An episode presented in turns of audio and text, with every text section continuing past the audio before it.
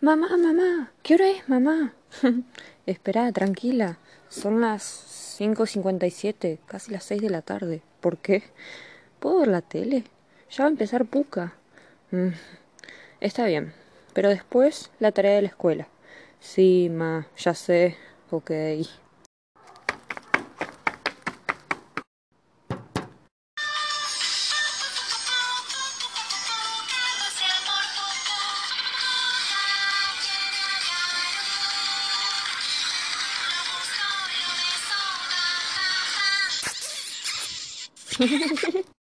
Deja al perro tranquilo, Mariana. ¿Terminó ya? Así haces la tarea. Sí, ma, ahí voy. Mariana se pone a hacer su tarea, aunque de repente comenzó a actuar raro. Ya no, ya no estaba con ganas de seguir los ejercicios. Su mamá, preocupada, observaba sus comportamientos. Luego ya no le dio tanta importancia. Aún así, su hija había terminado ya.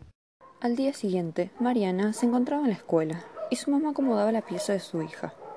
Le llamó la atención algo de la, bajo de la almohada. Era un dibujo. Parecía que quería decir algo. Se lo guardó. Los dibujos de Mariana mmm, no eran así. Pasaron días y la niña seguía actuando de otra manera, no alegre. En una conversación, antes de la cena, papá y mamá hablaban entre sí. Sí, sí, está bien.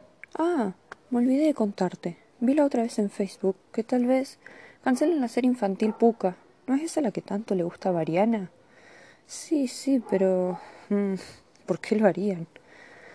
Porque dicen que Puca está enamorada de Garu y que ella siempre lo sigue, lo acosa y cosas así y...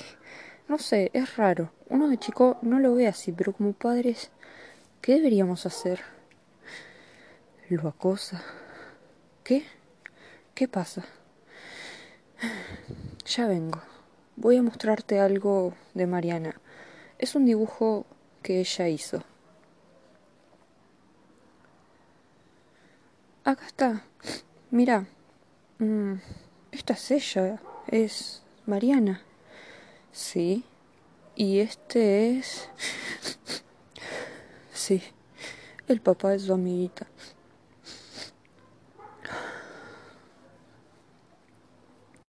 Buenos días. Adelante. Buen día. Buen día, doctora. Aquí tengo los resultados del análisis de su hija. ¿Y bien? Su hija es abusada sexualmente.